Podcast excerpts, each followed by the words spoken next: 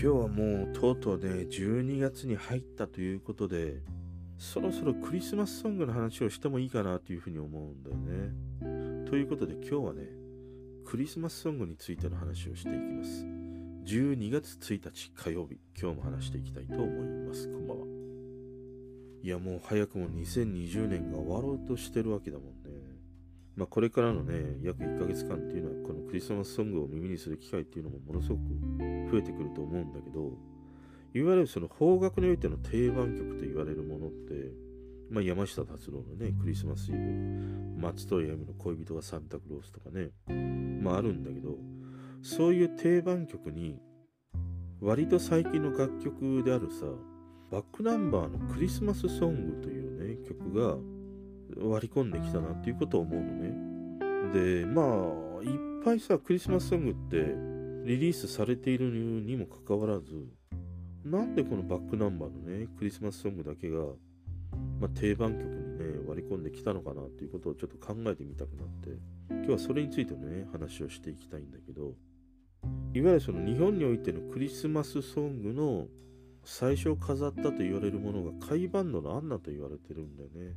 まあ、アンナという曲って、ね、アンナという女性に失恋した、まあ、そういう歌で、あの曲って冒頭のさ、ところでね、浜田省吾が、えギター弾いていたりするんだよね。で、この1979年にこのアンナがリリースされて、それ以降に、いわゆる今のね、クリスマスソングの定番と言われる楽曲が、まあ、次々とリリースされていくんだよね。1980年の恋人はサンタクロース松任谷由実でしょ？そしてもうこれはもう日本のスタンダードと言ってもいいよね。1983年山下達郎クリスマスイブ。そして1990年ドリカムの雪のクリスマス。で92年にはビーズの5日のメリークリスマス稲垣潤一のクリスマスキャロルの頃にはとかね。あと2000年になってくると竹内まりやの素敵なホリデーとかね。まあ桑田佳祐の白い恋人たちとかあるんだけどいわゆるそのクリスマスソングの鉄板と言われる曲っていうのはやっぱり80年代90年代に集中してたりするんだよねで、海外も割と似たような現象があって、例えばワムのラストクリスマス、あとバンドエイドのドゥーゼイのイッツクリスマス、これは1984年だし、マライア・キャリーの恋人たちのクリスマス、これも94年なんだよね。だからやっぱりこの80年代、90年代に、いわゆるそのクリスマス定番曲っていうのが数多くね、まあ、輩出されたということもあって、で、それが未だにずっと続いてるんだよね。でこの続いてる理由っていうのはさ、まあ一番は毎年毎年ねクリスマスシーズンになると必ず流れるということもあるしもう一つ考えられるのはやっぱり親の世代からこの世代に引き継がれていったということもあるのかなと思うんだよねあのいわゆる仮面ライダーやねウルトラマンっていうのがまあもう親子2代にわたって楽しめるという風になってね。まあ幅広いエンターテインメントコンテンツの一つになっていたりするのと同様にやっぱりこういう定番曲というものも親の世代が若い時に聴いていたものをやっぱり子供が生まれ子供が成長していく過程の中でこういった曲をね子供たちに聴かせていくそれが、まあ、子供たちにとってのおなじみの曲となっているそういうことでのずっとこの長いつながりなのかなっていうことを思うんだよでねあのちょっとね話がそれるんだけど海外でさ面白い記事がちょっとあってね2017年のその Spotify の、えー、ランキング200位、クリスマスシーズンのね、まあ、見たときに、そこでクリスマスソングヒットしているものから、メロディーであるとか、まあ、歌詞であるとか、そういったものを抽出して、組み合わせれば、要は最高のクリスマスソングが作れるだろうということで、それを実際にやった人がいるんだよね。で、その曲というのが、2017年にリリースした Love's Not Just for Christmas という、まあ、曲があるんだけど、要はこの曲はさ、理論的には史上最高のクリスマスソングを作り上げたというふうにね、まあ、言ってリリースしたんだけど、全く売れないというね。確かにね、この曲聴くと、確かになんかね、いろんなクリスマスソングの要素がいっぱい入っているんだよ。メロディーもそうだし、女性のそのファルセットの部分とかコーラスとかさ、そのベルの音とかね、クリスマスといえばみたいなさ、そういうエッセンスがいっぱい入ってんだけど、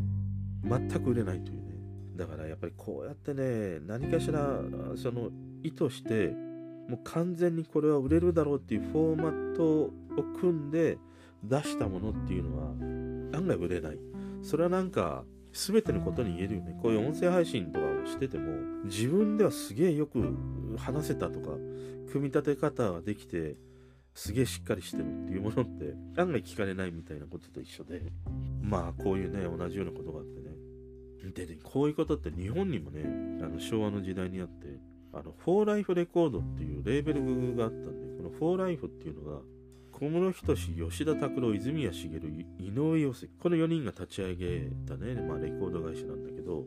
ここを立ち上げて1周年記念にさクリスマスアルバム出したんだよ。クリスマスってアルバム。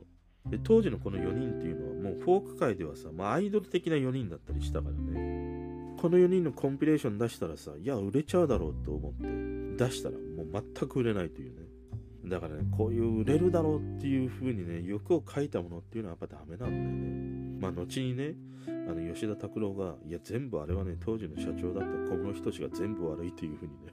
まあ言ってたりはしたんだけど。だそう考えるとやっぱりこういう曲についてもものづくりももう全てがそうなんだけれどもやっぱ売れる方程式っていうのはねないんだよ実は、うん、でまあ本題なんだけど。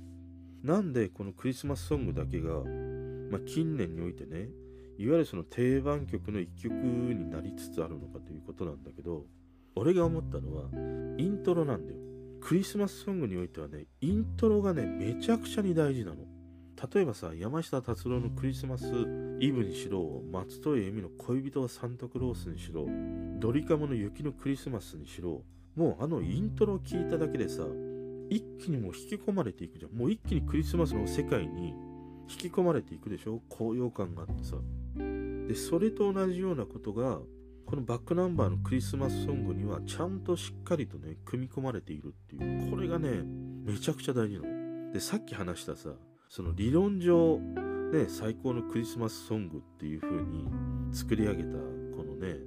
Love's Not Just for Christmas っていう曲があるんだけど、この曲はさ、やっぱりね、イントロあるんだけど、イントロが全然ワクワクし、ワクワクしないんだよ。曲の中に入っていったら、クリスマスソングらしいね、えー、曲ではあるんだけど、イントロが全然ワクワクしない。だから俺はこの曲っていうのはなんかヒットしなかったんじゃないかなっていうことを思うよね。だから海外で言うと、まあワムのね、曲にしろさ、恋人たちのクリスマスにしろさ、やっぱりイントロ、あの音がかかると、もうなんか、それになるわけじゃん。クリスマスになるわけじゃん。だからね、俺はね、この近年においてのね、このバックナンバーの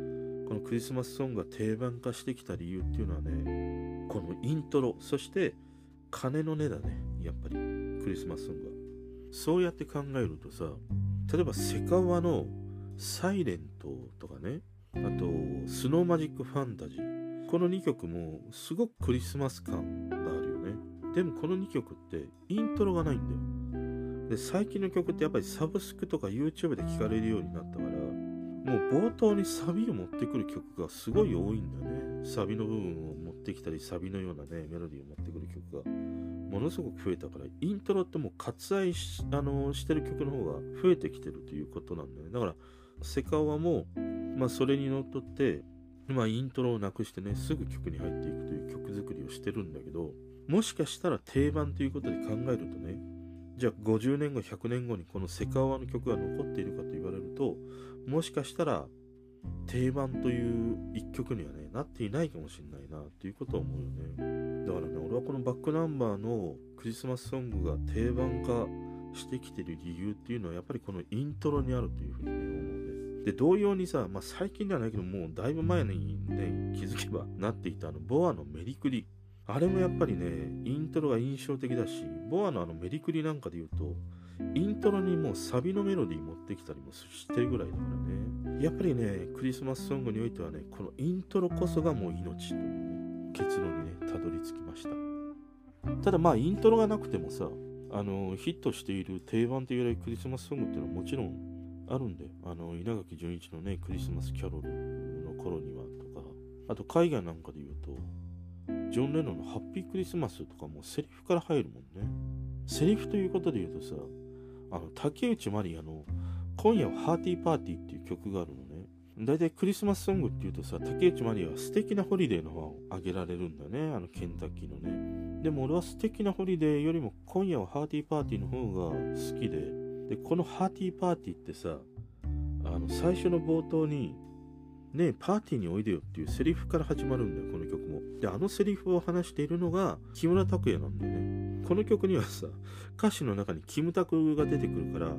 いやもうなんならキムタク呼んでさ、一緒にちょっと参加してもらおうということで、急遽呼んで、この曲の中に結構キムタクのね、喋ってるセリフを入れたり、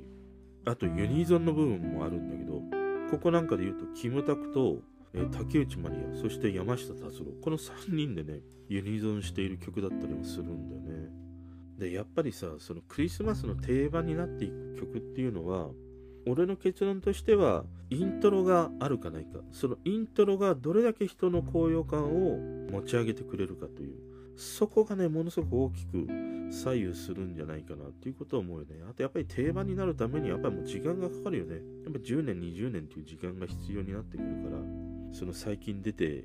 き始めたね曲というものを10年後20年後になった時には定番になっている曲も必ず生まれてくるとは思うからね。まあそんなこと思ったね。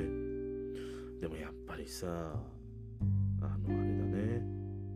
クリスマスソングっていうのはさ、やっぱり一人で聴くものではないなって思うね。毎年さ、この月になってくるとね、そんなことを思ったりします。ね。まあ今日はね、えー、クリスマスソングについてのね、話をしてみました。それでは。